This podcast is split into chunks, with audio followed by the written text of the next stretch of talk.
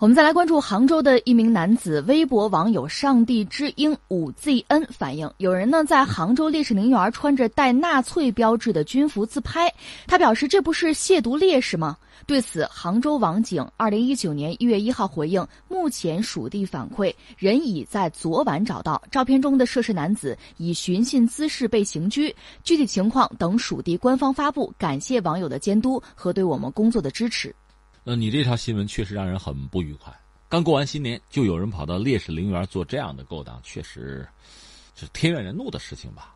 但是这次我看照片，这个人穿着的实际上是所谓这个他近似纳粹的服装，主要是带着纳粹标志呢。我们看到和之前我们看到的那个今日有所不同。所谓今日指的是穿着这个当年的旧日本的侵华的军队穿着的那个服装，那更让人愤恨啊！包括去年最引人关注的那个在四行仓库那几个。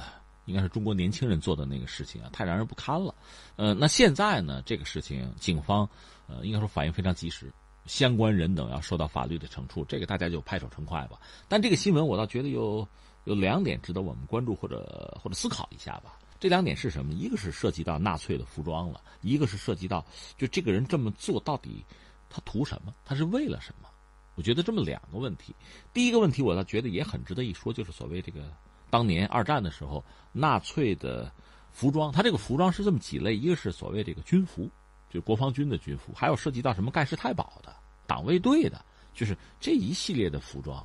这些服装呢，确实在今天我们也可以看到，在舆论场上有些年轻人不明就里，还说：“哎，看着挺精神啊！”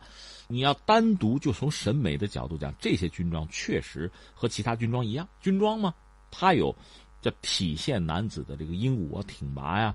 刚阳之气啊，它有这个作用，也有这个任务。那这个军服是谁搞出来的呢？这个衣服大概是希特勒设计的，是吧？那个人是个画画的出身，就希特勒街头的流浪艺术家出身。不管怎么说，学美术的，你看人家会设计，不对，这就涉及到什么呢？就下面我要说，为什么这事值得一说呢？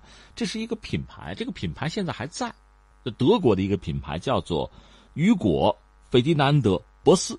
这是全世界著名的一个奢侈品的品牌，就叫雨果·博斯。刚才我们讲这个主人公叫做雨果·费迪南德·博斯，他呢在当年上个世纪二十年代的时候，他在德国搞了一个企业，就是搞服装吧，还搞赔了，基本上破产了。但是后来呢，随着这个纳粹党、德国纳粹的这个兴起，纳粹运动的兴起呢，他算是搭上这班车了，因为他本人是一个狂热的纳粹党徒，所以他要干这个活那等于说他拿了好多纳粹党的订单，比如什么冲锋队的那个服装，大家不是现在历史叫什么鹤山军，就那个褐色的，还不是军绿色那种衣服。大家还记得他们当时有一个什么水晶之夜，就是把这犹太人的商铺啊、房子全给砸了，叫水晶之夜，就是那个暴行。他们穿的那个衣服就是他们这儿搞的，他们这儿给生产的。另外像什么党卫军呐，另外什么军装之类的，他们就搞。那你想这一下子。这是多大的业务量啊！这不就发了吗？这是当时这个叫做雨果博斯，是他们搞的，很多设计师设计，包括纳粹的这个军服。呃，当然后来在二战结束以后，他们是被清算了。包括这个叫博斯的这个老板呢，他因为是支持纳粹嘛，他在一九四六年遭到审判，是被剥夺了投票权，而且被罚了，有说八万，有说十万马克的。这是他，他是在一九四八年就死了。但他这个公司居然还就保存下来，今天还是欧洲顶级的一个奢侈品牌，这是他们。当然，他们有一个很大的罪行是什么呢？在二战的时候，他们等于说是使用了四十个法国、一百四十个波兰的战俘，强制他们进行劳动，就是免费劳动啊，就是奴役这些人。这些人可能女生居多，因为做这个服装嘛，是干这个。这是他们在二战时候的这个罪行，那这个事情告诉我们什么呢？就是你看欧洲人，我们一般人包括德国人对二战纳粹的暴行呢清算，对这个军国主义的清算还是比较认真的。但是显然这个品牌他们居然放过了。那这个事情让我个人感觉，就是欧洲人包括德国人，在对纳粹的清算这个过程之中，是不是也有一些遗漏？也许他们认为一家服装企业不算什么，也许是这样吧。但是他们应该知道，这家企业搞出来的纳粹的这个军服，其实直到今天还在遗害世界。或者我们这样讲，这家企业恐怕还应该为此付出更多的代价才对。第二个就说到在我们中国，因为我们当年遭到的这个侵略啊，主要是日本人带来的这个苦难吧。你说和纳粹之间有没有交集呢？也不能说完全没有，但总的来说，中国本土还真的没有遭到过这个纳粹的入侵。但是我们的邻居苏联遭到了，这个我们是知道的。所以中国人对于德国、对于纳粹了解啊，不是很多，呃，甚至也不感兴趣。当然没有切肤之痛，可这并不等于说就不应该有正义在啊。在这个世界上，侵略者、那些强盗、那些屠夫，啊，那些就是恶劣的杀人者、那些凶犯，他们的罪行，不管是不是施加到我们身上，那毕竟是罪行啊。这个最基本的判断，我们应该是有的。我们不是小孩子，作为一个小孩子，不懂事儿，没有受过教育，是吧？这个东西好看，我就要要，不管那是不是凶器，这个反而小孩子们你反而可以理解。但是作为一个成年人再这么做的话，那只能说，我们是不是出了一些问题？这个问题是什么呢？一个从社会上讲，从我们的教育系统讲，我们的教育是不是有缺失？我们没能让我们的年轻人，让我们这个社会上的每一个成员，对美丑善恶有一个基本的标准和判断。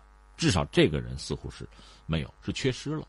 当然说他是极少数，可是我们的教育能不能覆盖到每一个人？在这些最根本的大是大非的问题上，不应该出偏差。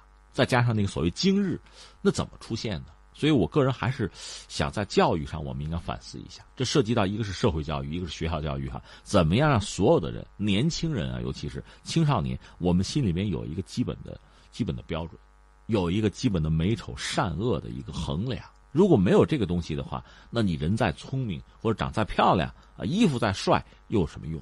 另外，这个人本身他到底出于什么样的动机？我倒想，恐怕也应该是，甚至是。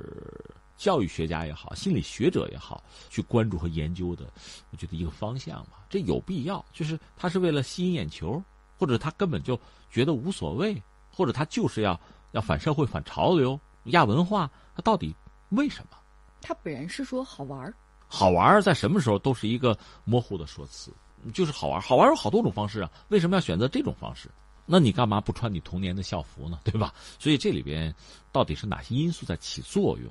我觉得我们需要考量。当然，最根本的啊，我觉得法律上，你看我们有英烈保护法了，你在自己家里面穿，别人看不见，那也没什么好说了。如果你在公开场合，在很多这个公共设施哈、公共场所，比如说像烈士陵园这样一个神圣肃穆的地方，你做这个事情，显然应该受到相应的惩罚的。我们也注意到了，萧山警方也是郑重的提醒大家，在公共场所和网络空间的一切行为都不能够逾越法律的红线。